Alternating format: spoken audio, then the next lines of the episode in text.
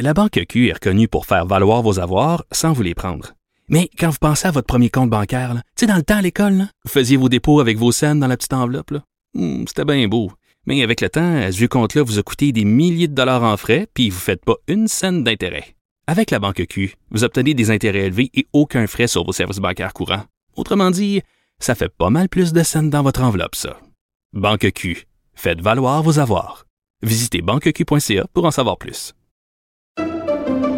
Pendant que votre attention est centrée sur cette voix qui vous parle ici, ou encore là, tout près ici, très loin là-bas, ou même très, très loin. Celle de Desjardins Entreprises est centrée sur plus de 400 000 entreprises partout autour de vous. Depuis plus de 120 ans, nos équipes dédiées accompagnent les entrepreneurs d'ici à chaque étape pour qu'ils puissent rester centrés sur ce qui compte, la croissance de leur entreprise.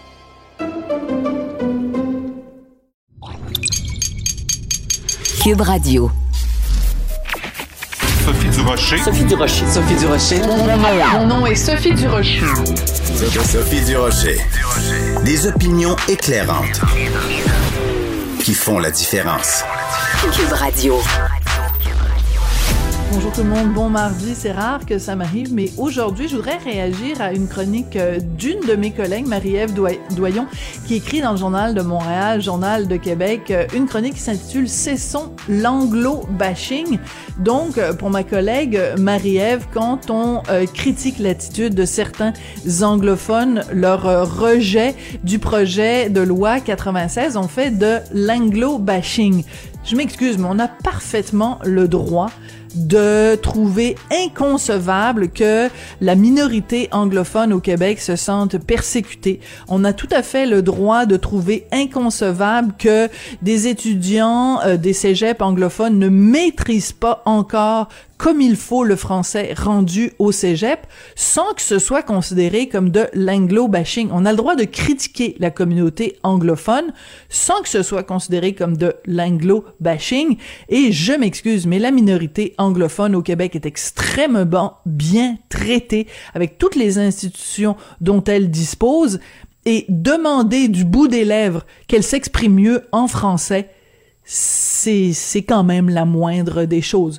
Quand j'ai vu cette chronique de ma collègue, j'ai poussé un comment dire comment dire un résigné. Ben voyons donc. De la culture aux affaires publiques. Vous écoutez Sophie Durocher. Cube Radio. Ces images-là ont beaucoup, beaucoup circulé dans les médias, sur le web. On voit en plein match de soccer, euh, avec des jeunes de 14 ans, un spectateur qui est descendu des gradins pour s'en prendre à l'arbitre. Ça s'est passé samedi dernier à Dollars des Ormeaux euh, à Montréal. L'arbitre de 17 ans a reçu un violent coup de poing. Il a été plaqué au sol. Euh, on avait envie de parler de tout ça, de cette violence envers les arbitres et des passions que déclenche parfois le sport. On avait envie d'en parler avec Patrice Bernier, joueur de soccer international canadien bien connu. Ben, il a accepté notre invitation. Il est au bout de la ligne. Bonjour, Monsieur Bernier. Bonjour. Alors, euh, premièrement, votre réaction quand vous avez vu circuler ces images-là, votre, toute première réaction, ça a été quoi? Euh, oui, choqué parce que, tu sais, c'est euh, un partisan, un parent qui s'en prend un arbitre, déjà là avant tout, et l'arbitre, ben, c'est un mineur, donc encore pire. Donc, franchement, oui, choqué, puis... De, de, visuel inacceptable, peu importe le sport, peu importe la situation. Alors, on va écouter un petit extrait. Dans un premier temps, euh, un extrait, donc, parce qu'il y a quelqu'un qui a filmé cette scène-là extrêmement euh, disgracieuse, très violente, et euh, ensuite une réaction du responsable des officiers. On écoute ça.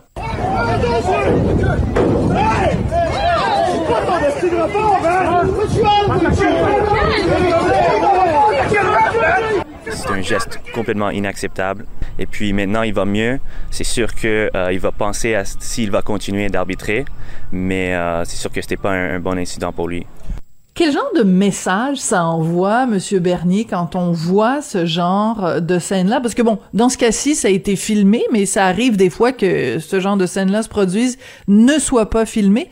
Quel genre de message ça envoie? Bien écoutez, c'est ça voit qu'il y a une gratuité euh, par rapport à sa passion, aux déferlances de quand on arrive dans un match, puis il y a des situations qui se produisent, produisent et puis que on peut simplement décider d'aller euh, régler, ou du moins euh, euh, aller au bout de sa passion, puis s'attaquer à des arbitres. Euh, parce qu'on le sait, le sport, ça engendre beaucoup d'émotions. On le voit, le CF Montréal va bien, le, le Canadien, quand ça va pas bien, se déferle. On, on- on les entend, on les lit, les critiques. Mais rarement, on voit les gens aller au bout du fil. Même que souvent, on, je vais pas dire qu'on en rit, mais on dit, Hey, est-ce qu'on écrit ou ce qu'on dit, est-ce qu'on le dirait face à face à, à l'athlète ou l'arbitre? Mais là, ça en est arrivé où ce que c'est euh, arrivé au point, ou du moins une attaque, un harcèlement sur l'arbitre. Puis, tu sais, je, je sais qu'on parle beaucoup des joueurs et joueuses et des coachs dans le sport, mais on parle très peu des arbitres. C'est Et vrai. Les arbitres sont un peu le médium, parce que s'il n'y avait pas d'arbitre, on ne pourrait pas euh, juger, euh, équilibrer euh, le- la, la performance, l'opposition entre deux équipes, le rapport de force. Et ils sont souvent, eux, ben, ils sont jamais dans une équipe gagnante. hein. Ils sont dans un côté neutre et plus souvent qu'autre chose, du côté euh, sombre de ils ont pris pour une équipe plus que l'autre, ils ont fait des appels moins que l'autre. Et ben, notre passion, euh, les gens, euh, on les critique encore plus, mais là, c'est venu au, au- au facteur de pouvoir euh, de dire que ben, je vais régler euh, les comptes, ou du moins je vais je suis pas satisfait de l'entrée de, de l'arbitrage. Donc, est-ce qu'on ferait ça si on n'est pas content avec un joueur, on irait sur le terrain, on attaquerait le joueur, ou le coach lui-même?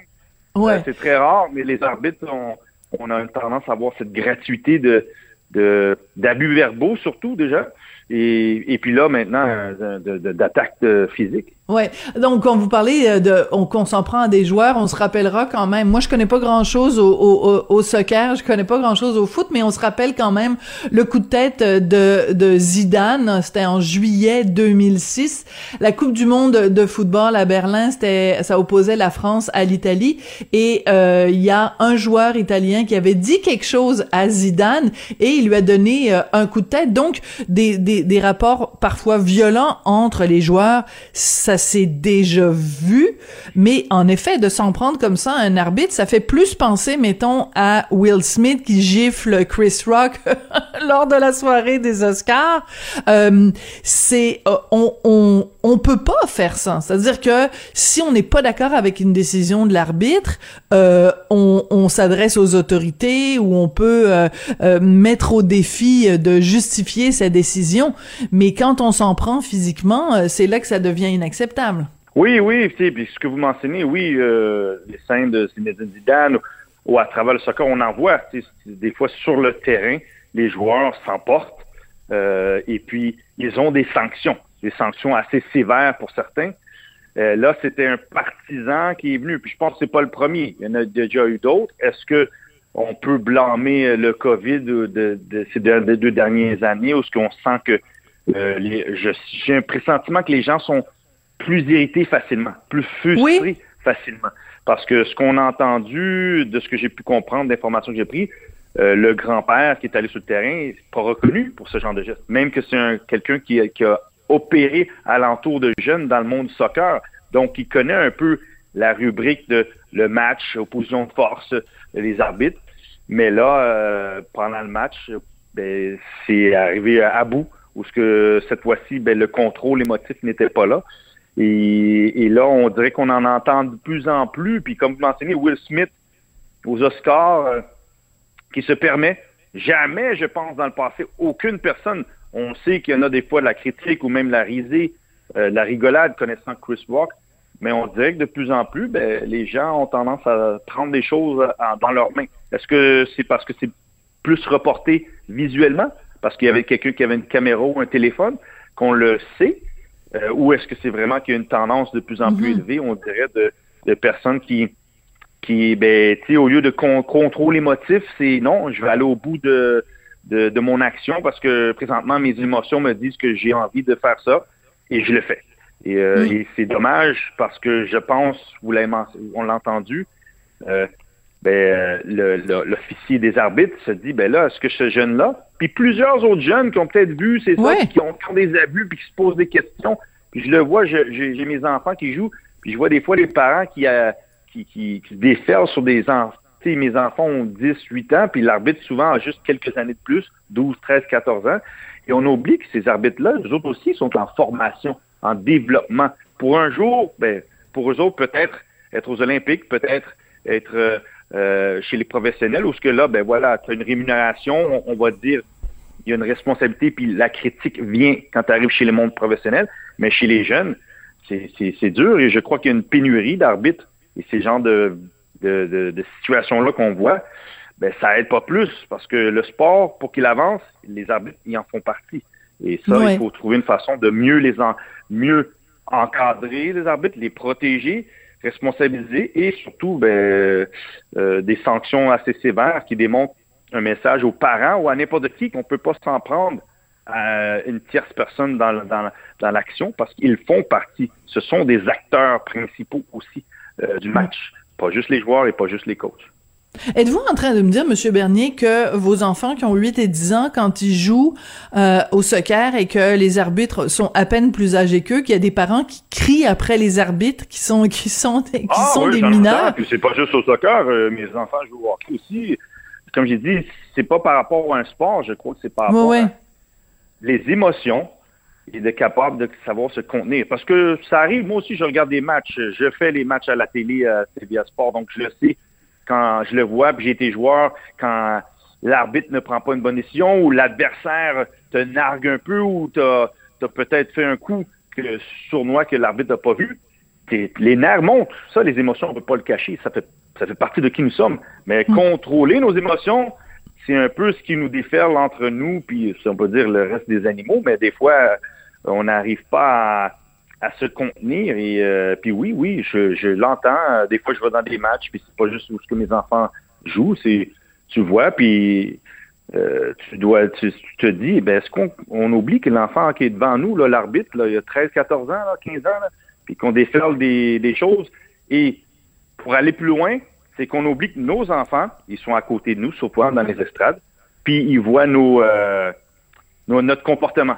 Et ils se Voilà. permettent ou se disent, moi aussi, je peux faire pareil parce que mon père, ma mère, mon oncle, ma tante, mon grand-père, ma grand-mère, euh, ils le font. Donc moi, je peux copier, je peux aller harceler l'arbitre, je peux aller harceler ou dire des euh, des, des, euh, des, des, des, des- des mots euh, ou vulgaires envers une personne Mhm. parce que je le vois, je copie ce que je vois. Ouais, c'est intéressant parce qu'Isabelle Charret, qui est ministre euh, déléguée aux loisirs et au sport, qui est elle-même une ancienne une ancienne athlète, elle a dit, euh, elle a lancé un appel à tous les parents. Donc ça inclut évidemment les grands-parents, mais tous les parents. Elle dit soyons tous des ambassadeurs de l'esprit sportif. Je trouve ça très intéressant qu'elle ramène cette idée-là de l'esprit sportif, ce que certains appelleraient le, le fair play. Euh, c'est peut-être ça qui manque. Il y a peut-être une éducation à faire pour rappeler aux gens que, à la base, Monsieur Bernier, la raison pour laquelle on fait du sport, c'est pour avoir du plaisir. À un moment donné, si, comme vous le dites, les émotions deviennent tellement euh, importantes que ça mène à de l'agressivité puis de la violence, c'est peut-être qu'on a oublié la base. On est là pour avoir du fun. On est là pour s'amuser. Oui, vous avez raison. Puis euh, je sais que, sais, à la fin, c'est que, je vais pas mettre le blâme sur les clubs, je veux dire, c'est que lorsqu'il y a des matchs, surtout pour les arbitres, surtout des jeunes arbitres, est-ce qu'il y a à en avoir, est-ce que les coachs pourraient peut-être euh, rencontrer le jeune arbitre juste pour voir quel type d'arbitre qu'il est aussi, comment, euh, qu'est-ce qu'il va appeler, pour déjà là un peu mettre le relationnel. Je ne vais pas dire le Hmm. vote de confiance, parce qu'on sait que quand le match arrive, je mène un zéro, je perds un zéro. Euh, je me, tu sais, on le voit, il y a des parents qui décident, des coachs qui décident de faire jouer des jeunes plus que d'autres parce qu'ils veulent gagner. L'aspect résultat compétitif est là. Mais peut-être briser la glace au tout départ pour comprendre que voilà, il y a un jeune, et peut-être même à la fin, puis moi j'invite, s'il y a une chose que ce serait bien d'avoir, mais là, ça vient avoir euh, un, un aspect financier, c'est d'avoir des intervenants qui sont là, qui peuvent agir au nom du jeune arbitre qui est là, parce que des fois, les coachs, ce sont des adultes aussi, ils se laissent emporter, puis il n'y a personne pour défendre le, le corps arbitral. Et puis, des fois, comme on le voit, des parents aussi embarquent là-dedans. Donc, il y a le coach, les parents, puis le jeune arbitre ou les arbitres. Euh, donc, euh, oui, moi, je suis d'accord qu'il faut, un, bien, bien stipuler très au départ, tout le temps. On pense que c'est acquis, que tout le monde dit, ah, le sport, c'est un bienfait. puis je vais agir de cette façon.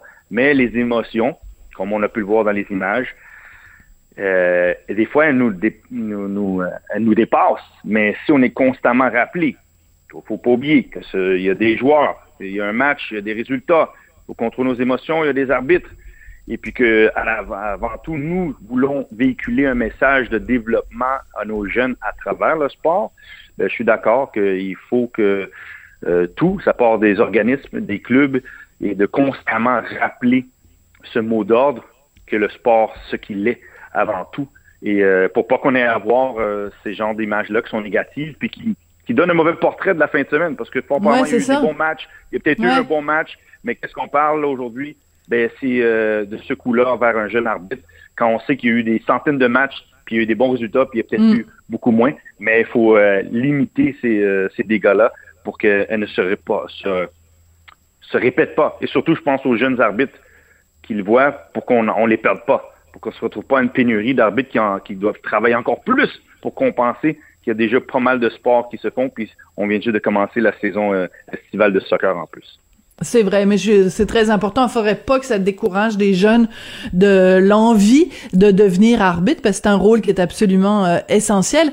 Euh, il nous reste quelques minutes, euh, Monsieur Bernier. J'aimerais ça vous entendre sur ce fameux rapport du gouvernement pour faire la mise sur pied en fait de ce comité sur l'avenir du hockey au Québec. Est-ce que est-ce que c'est par là que ça passe la santé des jeunes québécois de tout miser sur le hockey ou on n'aurait pas dû de façon plus générale encourager les jeunes euh, simplement à faire du sport peu importe le sport est-ce qu'on a bien fait de faire tout de tout miser sur le hockey selon vous? Écoutez, le sport national, c'est quoi au Québec, au Canada? N'importe quel jeune va vous dire, c'est le hockey. Donc, non moi je pense que c'est le bitchage mais bon oui, non, mais oui, C'est une peut-être, blague. mais je veux dire, est-ce qu'on a besoin de, est-ce que le hockey a vraiment besoin de, de se remettre par-dessus tout le monde? Hmm. Euh, est-ce que le hockey a peut-être regardé le facteur inclusif? Il y a des nouveaux arrivants qui arrivent dans ce pays. Euh, moi, mon père, quand il est arrivé, pourquoi il a été marqué par le Canadien? Ben, il est allé au forum. Il a vu le Canadien. J'ai, j'ai appris à connaître qui Guy Lafleur, même si je l'ai jamais vu jouer pour le Canadien. Parce que là-dedans, il a vu, il a été, il s'est rentré dans les mœurs du- de la culture québécoise. Maintenant, est-ce qu'on fait tout pour que des jeunes dans des coins comme euh, Saint-Michel, Montréal-Nord, et je parle juste de Montréal parce que peut-être c'est comme ça à Québec, à Trois-Rivières, dans d'autres endroits, où est-ce qu'on arrive à trouver une façon où ce que les autres, ils sentent qu'ils font partie de l'équation qui est le hockey, pour que tout le monde sente qu'ils peuvent être le hockey, comme c'est dans d'autres sports. Et puis ça n'a pas besoin d'être juste un sport. C'est à la fin, le sport, qu'est-ce que c'est? C'est rassembleur. Et euh, ça ne veut pas dire que le hockey va disparaître. Le sport numéro un au Canada, au Québec, popularité, c'est le hockey. Hmm, Très Maintenant, intéressant. Donc le hockey comme euh, le hockey comme élément d'intégration euh, euh, culturelle, c'est euh, c'est en effet un très bon Je argument. Une blague. Oui, Je allez-y. Une blague. Si vous allez dans un chauffeur de taxi, la majorité du temps, ils vont vous parler de quoi? Vous avez vu le match des Canadiens? Vous avez vu, non? Pourquoi? Parce qu'ils l'entendent tout le temps. Ça veut dire, le hockey, sa présence, elle est omniprésente. Surtout le Canadien. On va pas se cacher, le Canadien. Est-ce qu'on parle de ah qu'est-ce qui s'est passé à la Ligue des Champions au soccer ou match de volleyball euh, ou les finales de NBA? Peut-être, mais majorité du temps, c'est le Canadien. Donc le hockey, pour moi, sa place, elle est bien ancrée. Maintenant, est-ce que vous êtes capable d'aller rechercher tous les Québécois puis qui se sentent, qui font que le hockey est un sport de choix pour eux autres? Là, ça, c'est une autre question que peut-être que le monde du hockey a besoin de se poser. Parce que moi, je crois multisport. J'ai joué au hockey, j'ai joué au soccer, j'ai choisi le soccer. Mais ça n'a pas empêché d'avoir des amis au hockey, de connaître le hockey, de connaître les mœurs du hockey et d'en être un passionné, puis de jouer encore au hockey présentement euh, dans mon temps, mon temps libre.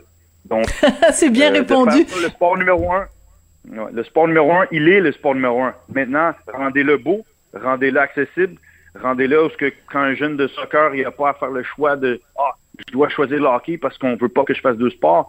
Ah, là, c'est là la chance. Moi, j'ai fait deux sports. Puis comme ça, personne m'a dit de choisir le soccer ou le hockey. À la fin, j'ai fait mon choix parce que c'était mon choix à moi. Et c'est peut être le choix pour n'importe qui qui choisira le hockey, le soccer, le volleyball, le baseball Voilà. ou autre. Du moment qu'on bouge, du moment qu'on bouge, c'est ça qui est important. Patrice Bernier, merci beaucoup d'être venu nous parler euh, aujourd'hui pour réagir donc à cette attaque euh, gratuite, puis en, en, profiter pour parler aussi de cette décision du gouvernement là, de, de miser sur le hockey. Patrice Bernier, joueur de soccer international canadien, merci beaucoup. Ça a été un grand plaisir de vous parler. Ah, merci euh, de m'avoir eu, et oui, et en espérant qu'on pourra parler de choses plus positives. Ah oui, oui, la prochaine fois, c'est promis. ouais, parfait. La Banque Q est reconnue pour faire valoir vos avoirs sans vous les prendre. Mais quand vous pensez à votre premier compte bancaire, tu sais, dans le temps à l'école, vous faisiez vos dépôts avec vos scènes dans la petite enveloppe. Hmm, C'était bien beau.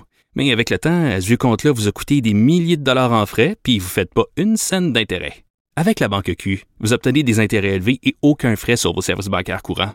Autrement dit, ça fait pas mal plus de scènes dans votre enveloppe, ça. Banque Q. Faites valoir vos avoirs. Visitez banqueq.ca pour en savoir plus. Pendant que votre attention est centrée sur vos urgences du matin, vos réunions d'affaires du midi, votre retour à la maison ou votre emploi du soir, celle de Desjardins Entreprises est centrée sur plus de 400 000 entreprises à toute heure du jour. Grâce à notre connaissance des secteurs d'activité et à notre accompagnement spécialisé, nous aidons les entrepreneurs à relever chaque défi pour qu'ils puissent rester centrés sur ce qui compte, le développement de leur entreprise. Vous vous demandez si les plantes ressentent de la douleur? Ou encore, comment est-ce que les daltoniens voient le monde? Le balado en cinq minutes est pour vous. Explorez la science, l'actualité et l'histoire en un temps record. La Feu, en collaboration avec le gouvernement du Québec, est fière de propulser la série Balado en cinq minutes. Ne laissez pas les questions sans réponse plus longtemps. En cinq minutes, disponible sur l'application et le site cubradio.ca. Sophie Durocher. Une femme distinguée qui distingue le vrai du faux. Vous écoutez Sophie Durocher. On s'était ennuyé de lui. Il est de retour. Patrick Derry, qui est chroniqueur euh, ici à Cube et qui est analyste en politique euh, publique. Il est de retour. Bonjour Patrick. Bonjour Sophie. Écoute, euh, le gouvernement euh, de la CAQ qui investit 98 millions dans une entreprise de granit. Il y a juste toi pour prendre ce sujet-là et rendre ça passionnant. Alors, je te laisse aller, Patrick. Bon. J'ai toute confiance en toi. Bon, écoute, c'est, c'est, c'est, c'est- je vais, je vais, je vais essayer de faire mon possible.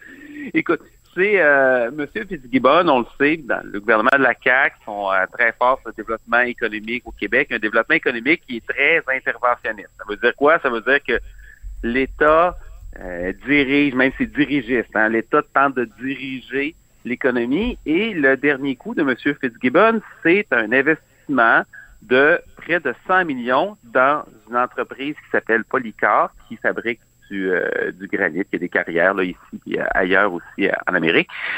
Et euh, bon, c'est que, que- par, par- par où par où commencer?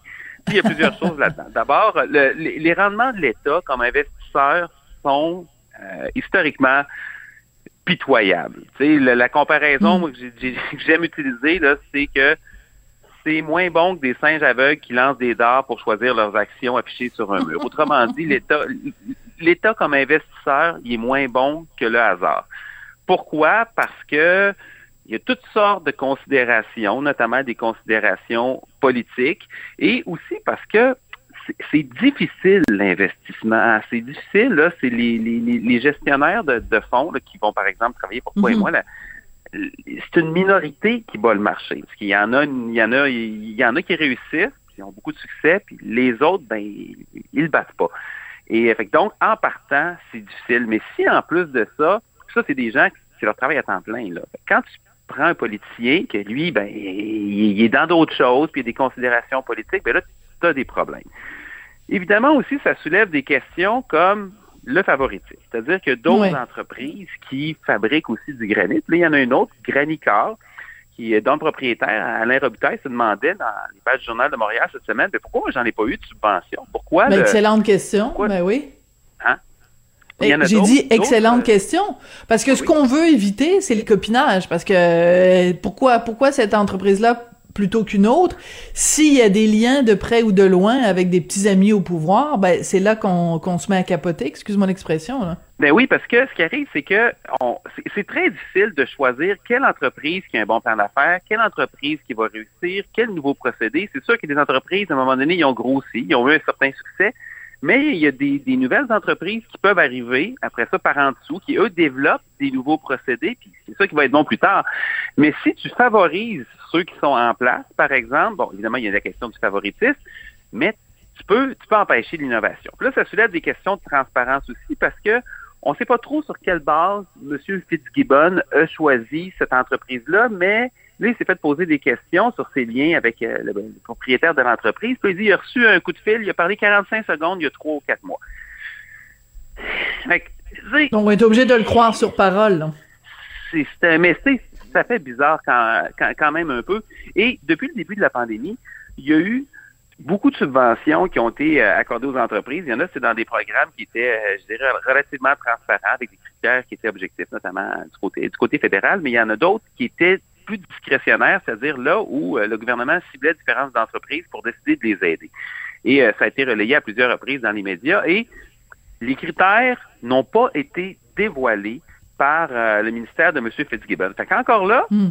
on sait pas trop comment, co- co- comment c'est choisi, pourquoi c'est choisi.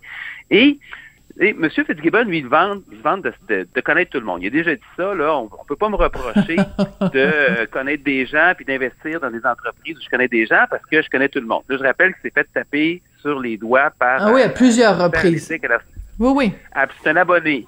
C'est un abonné. là. Je pense que ça fait quatre fois. Même la, la première fois, c'était gênant. Donc, même le premier ministre est parti au pouvoir. Le parti de M. Fitzgibbon ont endossé la table sur les doigts. Mais quand c'est devenu à répétition, par exemple, on l'a fait un, petit peu moins souvent.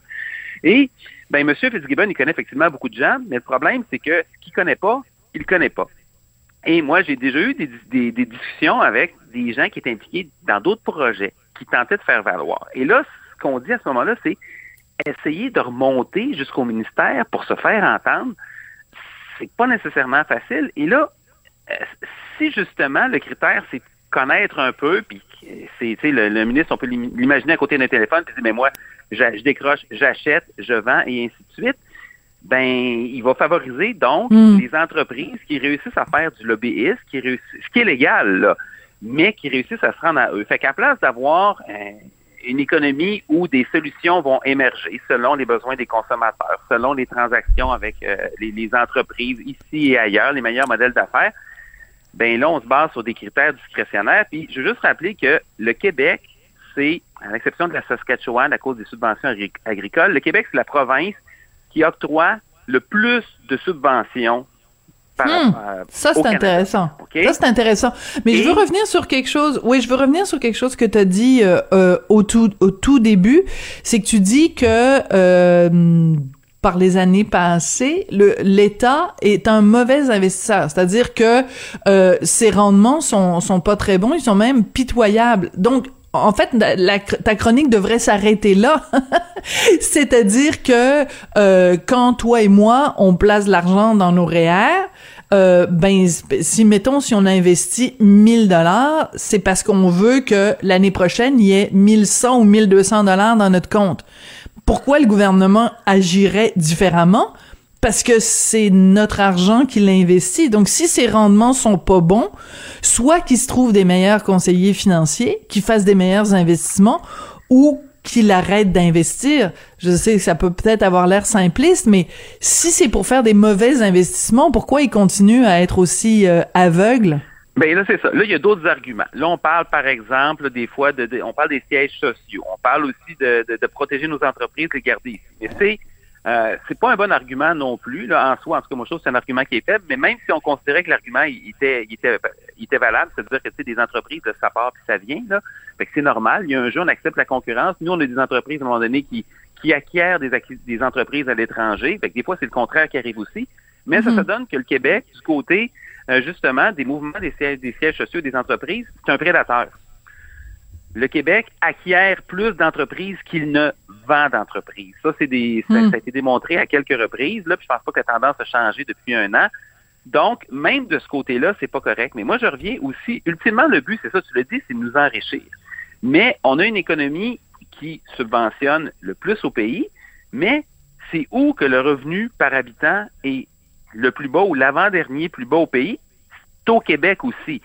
Fait que ça, c'est l'autre chose. C'est-à-dire qu'on a des politiques économiques qui se distinguent euh, par un interventionniste qui est très, très, très fort. Mais de l'autre côté, on n'en on en récolte pas les fruits parce que le revenu disponible par habitant, euh, on, est, on, on, fait une course en gros avec l'île du Prince-Édouard pour le dernier rang. Des fois, c'est l'île du Prince-Édouard qui est en arrière, des fois, c'est nous autres, le Nouveau-Brunswick qui est pas loin. Et ça, malgré des positions très avantageuses du Québec. Fait que, tu sais, quand tu regardes ça dans l'ensemble, là, ça fonctionne pas très bien. Ceci dit, moi, je suis pour aider les entreprises, mais faut le faire d'une autre façon. Il faut le faire de façon à ce que ce soit euh, avantageux, pas juste pour l'entreprise elle-même, mais pour l'ensemble des Québécois. C'est toujours ça qui devrait euh, être euh, le principe qui nous guide. Écoute, Patrick, si tu permets, on va passer à ton, ton deuxième sujet qui est assez intéressant.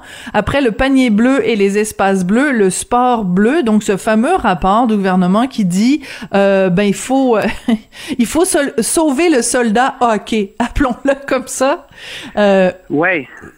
Très critiqué, très critiqué ce rapport-là, puis le l'idée qu'il faut qu'il y ait plus de, jeunes Québécois qui jouent au hockey, au lieu de dire euh, ben finalement il faut qu'il y ait plus de jeunes Québécois qui fassent du sport de façon générale. Ben, c'est ça, là. Tu sais, c'est là, le, gouvernement commande un rapport à des, des, des hockeyeurs, des gens qui, sont, qui ont été impliqués dans le hockey, puis de façon surprenante, ils recommandent que le hockey devrait être encore plus valorisé. Je, caricature, mais tu sais, c'est un, un, peu ça. Et là, on se sent à chaque fois presque obligé de, de, de donner nos états de service. Tu sais, moi, j'aime ça, le hockey. J'ai joué au hockey, j'ai joué plus de 1500 matchs de hockey dans ma vie d'adulte. J'ai trois opérations au genou pour en témoigner, une fracture du poignet des côtes fêlées, pas tout en même temps, là, mais je veux dire, c'est ça le bilan. Puis, je veux dire, je suis assez nono pour continuer à, jouer. Euh, je suis plus capable de jouer sur la glace, mais je continue à jouer au deck hockey. Euh, mon garçon est inscrit au hockey. Il adore ça. Puis je veux dire, je vais, je vais aller traîner dans les arénas aussi longtemps qu'il va vouloir le faire. Bon. Maintenant, une, une fois que c'est dit, il y a d'autres sports au Québec. Il y a d'autres sports au Québec. D'abord, le hockey, ça coûte, ça coûte cher. Bon, on veut faire baisser les prix, mais là, commencer à subventionner le hockey pour l'ensemble de la population, ça me semble complètement irréaliste. Euh, les infrastructures, c'est compliqué. Euh, la saison des patinoires extérieures est en train de raccourcir constamment, mais au-delà de ça, là, il y a des gens qui aiment ça faire autre chose aussi. ça fait des années que le soccer est plus populaire que le hockey chez les jeunes. Il y a environ deux fois plus de gens qui sont inscrits au soccer récréatif. Mm-hmm co-hockey. C'est vrai 200 000 contre euh, entre autres, 90 000 dedans. Oui, entre autres, un résultat de l'immigration aussi quand même. Il y a beaucoup de d'immigrants, de, qu'on pense à l'Amérique latine, qu'on pense euh, au Maghreb, ou de, de, dans, dans, dans des pays dont, euh, dont ces gens-là sont originaires, où le, le, le soccer, le football, pour pas le nommer, et le sport national. Donc, euh, ça se reflète aussi euh, sur, sur nos terrains. Là. C'est sûr que c'est en partie ça, mais tu sais, c'est aussi, c'est, je rappelle, deux fois plus inscrits au soccer qu'au hockey. Fait que ça veut dire des deux souches là, qui jouent au soccer. Là, oui, oui. Il y en a un méchant paquet. Il y a, il y a, plein de raisons pour ça aussi. Parce que ben oui, mais c'est que c'est pas compliqué. T'achètes un ballon, puis c'est ça. Et voilà, puis c'est le fun aussi, c'est un beau sport. D'ailleurs, il y a des habiletés qui sont transférables du soccer au hockey. Fait qu'il y en a qui font un, qui en font un l'hiver, puis qui font, qui font l'autre l'été. Et Mhm. moi, j'essaie de, je, je regarde ça plus loin. Le plus je comprends là, que M. Legault et son entourage sont dans la québécitude poussée. Tu sais, le panier bleu, puis ça, les espaces bleus pour les musées, puis là, t'as as le sport bleu. Et moi, je commence à trouver qu'on délire bleu. Euh, on, on a un problème au Québec, effectivement. C'est très dans, drôle. Dans, dans tout. Ben, écoute, c'est un- c'est- c'est- on peut continuer avec la pilule bleue puis la matrice, mais on a dans toutes les sociétés occidentales un problème avec l'activité physique chez les jeunes en raison des écrans, puis en raison du temps qui, qui du temps qu'on Mhm. perd, là, les, parents entre autres, qu'on fait moins de sport nous-mêmes. Moi, l'idée de dire on va voir plus de sport à l'école, c'est correct. Personnellement, l'éducation physique, j'en ferais bien plus qu'un ou deux cours par semaine. Il pourrait en avoir tous les jours. On peut réaménager les horaires. On peut changer la composition des cours aussi, qui est souvent axée trop sur les règles des jeux. À un moment donné, simplifier les règles, faites jouer, faites l'habitude du sport. Euh, sais, toutes des choses comme ça qu'on peut faire, mais commencer à voir, à rendre les cours de patinage obligatoires à l'école. Là, là, j'ai comme l'impression, je sais pas, là, la comparaison, tu vas peut-être la trouver boiteuse, mais tu sais, je pense à la Chine à un moment donné qui a décidé, là, tu sais, de, comme, pour arriver sur la scène mondiale, entre autres, là, de, de, de faire des espèces d'usines à athlètes olympiques, là, puis je sais qu'on s'en va pas jusque dans ce terrain-là, là, mais l'objectif du gouvernement Legault, il l'a dit, M. Legault, il dit qu'il trouvait qu'il n'y avait pas beaucoup de Québécois sur euh, dans la nationale, sur l'équipe olympique. Il parlait de la composition aussi de l'équipe nationale euh, féminine. Là, c'est quoi? On va mettre tout un programme en marche pour arriver pour dire, hey, on est passé de 3 à 6 joueurs, par exemple, sur, euh, Mm-hmm. sur l'équipe olympique. C'est- quelque chose qui est... C'est, c'est- écoute, il y a quelque chose d'un petit peu surréel là-dedans. Ouais. Et euh, ben tu sais, on sait, tu, tu viens de parler de cette espèce de, de nationalisme de la CAC. Euh, S'ils veulent vraiment être nationalistes, qui commencent donc par euh, être super sévères avec la loi euh, 96, par imposer la loi 101 euh, au Cégep. Il y a toutes sortes d'autres façons d'être nationaliste, pas seulement euh, par le biais du euh, hockey. Euh, je pense qu'il nous reste un petit peu euh, de temps. Euh, écoute, tu voulais parler euh, puis euh, de intervention que François Legault euh, a faite. Il est allé à, l'émission La soirée est encore jeune à, Radio Canada. Euh, Qu'est-ce que qu'est-ce que tu penses de de de, quand un politicien s'en va euh, à la télé ou à la radio puis qui dit des des des âneries, des des fausses informations puis qu'il y a personne pour le reprendre?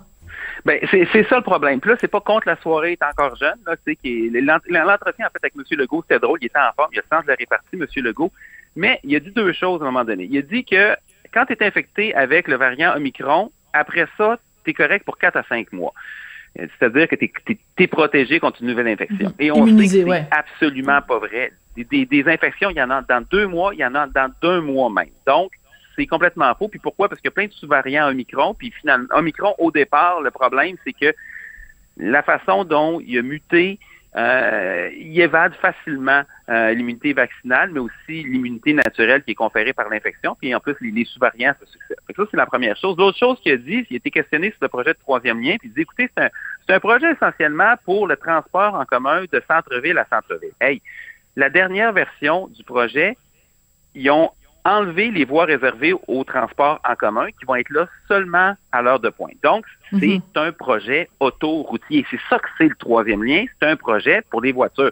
Maintenant, tu peux décider de faire ça, puis tu peux le défendre politiquement. Peut-être que tu vas avoir un certain succès. Mais la responsabilité, puis là, c'est, c'est on- je parle de cet exemple-là, mais ça vaut aussi dans les conférences de presse. Quand il y a quelque chose qui est dit, qui est factuellement faux, puis là, je parle pas d'opinion, je parle de factuellement faux. Oui. On peut avoir des idées différentes, fédéralistes, souverainistes, ainsi de suite, la protection de la langue, comment on le fait, on fait plus défensif, plus pensé à la promotion, tout ça, ça se défend. Mais quand c'est factuellement faux, tu as un devoir, comme communicateur, comme journaliste, de dire, hey, ça, c'est pas vrai. Le problème, c'est que ça te rend désagréable. Évidemment, dans une émission qui est axée sur l'humour, ça peut vraiment casser le parti. Moi, je pense qu'il faut pas lâcher le morceau. Mais c'est vrai aussi pour les conférences de presse. Combien de fois qu'on a entendu des représentants du gouvernement de la santé publique dire Ah, c'est pas vrai que les N95 protègent plus que le masque chirurgical. Mhm. Ça devrait être talonné chaque fois. Ben oui, chaque fois, il y a des choses qui sont pas vraies. Parce, parce que sinon, sinon c'est le spin qui passe. Puis après ça, ben, c'est sûr que les gens sont mélangés parce qu'ils disent ben, regardez, le premier ministre le dit, c'est ça. Directeur Ben oui, puis il y a personne. le dit, Ben oui, puis il y a personne qui l'a qui l'a interrompu pour dire euh, que c'était une fausseté.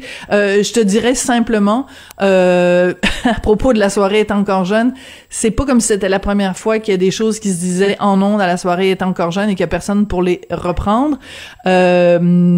On me chuchote à l'oreille, je sais pas si c'est vrai, que ces euh, animateurs-là ont passé des années à casser du sucre sur mon dos, sur le dos de Richard, sur le dos de Mathieu Bock-Côté, de la, de, la pire des façons, semaine après semaine, après semaine, après semaine.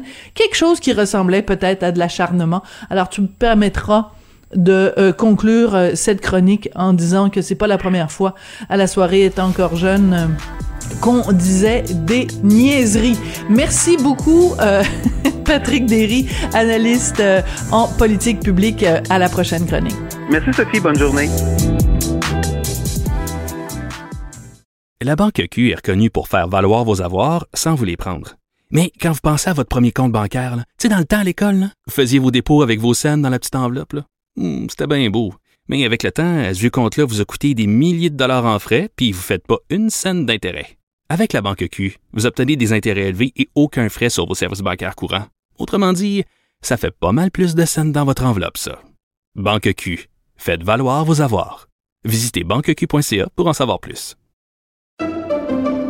Pendant que votre attention est centrée sur cette voix qui vous parle ici, ou encore là, tout près ici, Très loin là-bas? Ou même très, très loin? Celle de Desjardins Entreprises est centrée sur plus de 400 000 entreprises partout autour de vous. Depuis plus de 120 ans, nos équipes dédiées accompagnent les entrepreneurs d'ici à chaque étape pour qu'ils puissent rester centrés sur ce qui compte, la croissance de leur entreprise. Vous vous demandez si les plantes ressentent de la douleur? Ou encore, comment est-ce que les daltoniens voient le monde? Le balado en cinq minutes est pour vous. Explorez la science, l'actualité et l'histoire en un temps record. La Feu, en collaboration avec le gouvernement du Québec, est fière de propulser la série Balado en cinq minutes. Ne laissez pas les questions sans réponse plus longtemps. En cinq minutes, disponible sur l'application et le site cubradio.ca. Avertissement. Cette émission peut provoquer des débats et des prises de position pas comme les autres. Vous écoutez Sophie Durocher. Si je vous parle de chirurgie d'affirmation de genre, vous avez peut-être une vague idée de ce que c'est. En fait, c'est pour les personnes transgenres qui donc transitionnent d'un genre à l'autre. Et il y a un documentaire euh, qui euh, va être diffusé à partir de demain sur Crave. C'est euh, un documentaire qui s'intitule Un nouveau jour où on a suivi des personnes transgenres dans leur chirurgie d'affirmation de genre. C'est très clair, c'est très graphique et c'est très instructif et c'est plein d'humanité. On va parler avec la réalisatrice de cette série documentaire. Elle s'appelle Émilie Ricard Harvey. Elle se trouve en ce moment en Italie, mais elle a accepté très gentiment de nous accorder une entrevue. Émilie, bonjour. Bonjour. Je dis que c'est très graphique parce que moi personnellement, c'était la première fois que je voyais à la caméra vraiment un chirurgien qui nous explique avec image à l'appui comment on passe d'un pénis à un vagin, donc une reconstruction, une vaginoplastie. On a beau se la faire expliquer quand on la voit à la caméra, c'est quand même assez clair.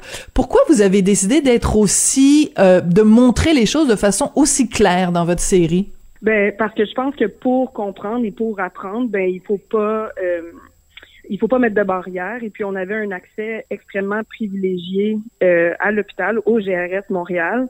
Donc pour moi ça ça faisait partie de la démarche de montrer à la fois l'humanité et la technicalité de toute cette étape-là, finalement. Ouais, c'est très bien dit. Donc, à la fois l'humanité, et ça, on le voit bien parce que on a les témoignages, et évidemment, la caméra de différentes personnes, mais la technicalité, parce qu'on peut pas s'empêcher quand même de d'avoir plein, plein, plein de questions. Euh, comment on fait, en effet, que les, les, tissus, comment on intègre les tissus pour créer euh, une cavité vaginale? Enfin, c'est toutes sortes de questions qu'on se pose. Ben, vous, vous donnez la réponse avec euh, la série. Si vous le voulez bien, Émilie, on va écouter un petit extrait de la bande-annonce de la série Un nouveau jour pour comprendre toute la variété des témoignages qu'il y a dans cette série-là. Moi, j'ai mis au monde un enfant. J'ai pas mis au monde un sexe ou un genre. La transidentité, c'est quelque chose qui s'invente pas. C'est quelque chose qui se vit. Quand on se découvre, c'est comme un clic. Profondément te trouver qui t'étais les personnes qui ont accepté euh, d'être suivies à la caméra dans votre euh, série documentaire, est-ce que ça a été difficile de les convaincre de, de témoigner justement à visage découvert et aussi de d'être filmés quand même dans leur dans leur intimité là parce que c'est assez frontal. Est-ce qu'ils ont été difficiles à euh, convaincre? Ben non, dans le sens que le processus qu'on a fait pour avoir ces patients et ces patientes-là dans le documentaire, ça a été plutôt de faire en sorte que selon la période de tournage, le GRS, euh, GRS Montréal a contacté des patients et des patientes qui allaient avoir leur chirurgie pendant cette période-là. Et ceux qui étaient intéressés, ceux et celles qui étaient intéressés, nous contactaient. Et à ce moment-là, moi, euh, je, les rencontrais euh, par vidéoconférence pour leur expliquer ma démarche, ma vision, l'approche et aussi leur expliquer tout ce qu'on allait voir finalement. Et suite à ça, ben là, on prenait une décision euh, s'ils acceptaient, ils prenaient une décision à savoir s'ils acceptaient de participer ou pas. Et je dois dire qu'il n'y a eu euh, aucun refus. Là. Il y avait vraiment ceux qui étaient intéressés de participer. C'est, devenu un, espèce de, de, mission commune de vouloir montrer aux gens pour, euh, pour, pour, pour les pour, pour humaniser toute cette démarche-là, justement. Et pour humaniser, mais aussi pour euh, déboulonner un certain nombre de mythes, parce que Mhm. même si on parle beaucoup, puis on en, on en parle comme on n'en a jamais parlé, euh, de transidentité, euh, etc., de, de réaffirmation de genre, euh, il reste quand même qu'il y a un certain nombre de, de préjugés. Euh, après avoir vu, vu la série, moi j'ai regardé le premier épisode, hein, j'ai, j'ai, euh, parce que je les ai eu tard hier soir, c'est pour ça que j'ai pas eu le temps d'en regarder plus qu'un, et je m'en excuse euh, auprès de vous. Mais après avoir regardé le premier épisode, déjà il y a un certain nombre de, d'informations qui nous qui nous qui nous transforment. Hein. Euh, après avoir regardé tous les épisodes, qu'est-ce que vous espérez que les gens vont retirer de cette série-là, Émilie? Ben en fait, j'espère euh, pouvoir aider les gens à- qu'ils comprennent un peu mieux cette situation-là, qu'il y, ait- un peu moins de tabou puis un peu moins de, réserve face à cette, épreuve-là, parce que c'est comme j'expliquais euh, avant l'aspect de, la chirurgie et de la transidentité, ben il y a un humain qui passe à travers une grande étape de vie, qui veut s'affirmer, qui veut trouver son bonheur. Je pense que ça c'est quelque chose auquel on peut tous euh, se reconnaître. Et si on peut faire en sorte qu'on découvre un hôpital et des gens qui passent à travers tout ça, ben je pense que ça montre juste que cette réalité-là, elle existe, elle est bien, elle est bien présente. Et puis il faut simplement s'informer pour la comprendre, puis puis puis, puis, puis pouvoir l'accepter finalement. Ouais. Alors vous vous êtes rendu au GRS Montréal, c'est le seul centre hospitalier privé qui est spécialisé en chirurgie d'affirmation de genre au pays. Et là, vous avez rencontré un homme que je trouve exceptionnel, le chirurgien donc qui fait ces opérations-là, il s'appelle Pierre Brassard, docteur Pierre Brassard. Parlez-nous de ce de ce monsieur-là et de son de son c'est vraiment c'est un chemin de croix là, c'est vraiment il s'est engagé euh, là-dedans alors que dans la profession médicale au début quand il a commencé ça il y a plusieurs euh, décennies, il n'était pas pris au sérieux. Non, exactement. Il n'était pas pris au sérieux, mais euh, je- il pourrait vous l'expliquer mieux que moi, mais je pense que euh, il a vu qu'il y avait un manque, il a vu qu'il y avait aussi euh, tout un domaine à, à, à découvrir, à explorer, puis à trouver les techniques et euh, améliorer ces techniques-là. Puis au, au fur et à mesure, ben, c'est devenu une des sommités mondiales. Puis c'est vraiment un, un, médecin, un chirurgien qui qui, qui voit l'humain et, euh, et, et l'importance de, de, de régler finalement ce problème-là. Il, il pouvait apporter une solution, puis il l'a fait simplement. C'est un homme d'action. Moi, ça a été très, très, très impressionnant de le voir aller, puis de, de pouvoir être en salle d'opération, puis de le voir faire les chirurgies. C'est vraiment un accès très, très privilégié. Puis il a été énormément généreux euh, dans, dans, dans toutes ses explications, puis dans son désir de faire connaître ça, euh, cette Ouais. réalité-là finalement. Oui. Alors c'est important. Euh, moi, il m'a- vraiment impressionné ce monsieur-là, docteur euh, Pierre Brassard. Je vous propose, euh, Émilie, qu'on fasse écouter euh, à nos auditeurs euh, un, petit extrait dans le premier épisode où il parle de sa relation avec euh, les patients. Euh, on écoute ça. Il s'agit, pour comprendre, se rapprocher d'une personne, lui parler, de l'écouter, pour réaliser que, attends, c'est un problème important, c'est un problème grave, ça pousse au suicide. hein. Une patiente qui m'a dit, vous savez, docteur, vous sauvez plus de vies qu'un chirurgien cardiaque. Alors, ça m'a bien fait rire. Elle dit, tous les suicides qu'on prévient, dans le fond, je pense que c'est significatif. Euh, ça l'est. Ça l'est vraiment, en fait. C'est important de parler de ça hein, parce qu'on le sait, euh, il y a un, taux euh, très élevé euh, de, de, de suicide chez dans la communauté euh, transgenre, manque d'acceptation par exemple des proches de la famille, euh, aussi euh, un, un, un mal-être, une détresse parfois qui se vit. Donc, euh, il vous a convaincu, vous aussi, euh, docteur Pierre Brassard, que ce qu'il fait, ça, ça, ça, ça vraiment, ça ça aide à l'humanité des personnes transgenres euh, et qu'on peut en effet prévenir des suicides avec cette opération-là? Oui, tout à fait. Non seulement il m'a convaincu, mais tout le personnel de l'hôpital. Il y a, une- il y a un dévouement extraordinaire, puis il y a vraiment une énergie spéciale qui se dégage de, de cet endroit-là. C'est, c'est pas un hôpital où, où on voit des gens en crise, qui sont en urgence, qui, qui ont besoin. C'est vraiment un hôpital où les toute personne qui arrive euh, arrive pour une étape vraiment charnière, une belle étape. Puis c'est vraiment euh, ça, donne on sait pas l'ambiance d'un hôpital dont on s'attend quand on arrive là. Puis euh, euh, c'est vraiment tout le personnel et les, tous les chirurgiens que j'ai, pu rencontrer, qu'on a pu rencontrer dans la série, parce qu'on voit Dr Brassard dans le premier épisode, mais on va rencontrer aussi Dr Langani et Dr Bélanger, en plus de plusieurs membres du personnel au travers des huit épisodes. Oui. Dans le premier épisode, encore une fois, revenons à ça. Il y a Julie qui donc euh, euh, se rend à cet hôpital-là pour euh, convertir ses organes génitaux masculins en organes génitaux féminins. Euh, je pense qu'on peut pas s'empêcher de d'avoir un coup de foudre pour Julie parce qu'elle est vraiment euh, extrêmement euh, articulée. Elle arrive, euh, elle débarque à, à, la, à la, gare d'autocar, puis elle a dans ses dans ses valises de la poésie de Rimbaud. elle est pour pour l'accompagner pendant pendant cette étape-là. et le témoignage de, de Julie est important parce que euh, elle sait que ça va être euh, douloureux parce qu'on ne se le cachera pas, c'est quand même une opération qui peut qui peut être euh, douloureuse, mais euh, elle sait que ça ça va être euh, en fait le mot qui revient le plus souvent dans sa bouche, c'est enfin. Pour elle, c'est vraiment la culmination de de sa transformation, de sa de sa transition. Euh, Parlez-nous un petit peu de, de Julie. Moi, elle m'a elle m'a complètement fascinée cette femme. Elle est absolument extraordinaire. Moi, c'est la première personne qui m'a contactée, puis la production était même pas partie qu'elle acceptait. Donc, c'est moi qui est allée filmer les premières images. Je voulais pouvoir euh, filmer son arrivée. Puis, tout de suite, euh, ouais, j'ai senti justement une, une, une, personne qui pouvait très bien expliquer sa situation, puis euh, qui, qui parce qu'elle voyait ça comme une étape normale, ça serait très facile de pouvoir suivre son parcours puis l'accompagner puis montrer que, que justement c'est normal, c'est une étape. Puis elle était, on, parce que je veux pas en tant que réalisatrice, quand on accompagne des gens comme ça, on, on, on les aime, on les côtoie, on, on, on développe un lien de, avec eux. Puis avec Julie, oui, on s'attache. Une, une, énorme connexion. Oui, on s'attache. Puis c'est un petit peu ça que que je voulais montrer. Si on peut s'attacher, un peu comme Dr Brassard l'a dit, il s'agit de parler à une personne pour comprendre, pour ensuite voir toutes les nuances. Puis c'est un peu ça qu'on fait avec Julie. Puis elle a eu une grande ouverture une grande euh, ben, d'accepter de montrer la chirurgie. Puis euh, ça nous a permis de, de tisser des liens. Puis de encore aujourd'hui, on est en contact. Puis c'est c'est une personne euh, on, dont on peut tous prendre prendre exemple. Oui. Elle va comment, Julie, aujourd'hui? Elle va bien, elle va bien. Elle a eu une convalescence où elle a eu besoin de, de se reposer. puis euh, elle, elle, est très en paix, ça lui permet d'explorer autre chose. Euh, la dernière fois que je lui ai parlé, elle me parlait de peut-être retourner aux études. Donc, tu sais, c'est c'est une étape de fait, puis la vie continue. Ouais. Qu'est-ce que vous espérez brièvement, euh, Émilie, avec euh, cette euh, cette série-là quand elle va commencer à être diffusée demain? Votre souhait le plus cher euh, de que, comme réaction euh, à votre série Un nouveau jour?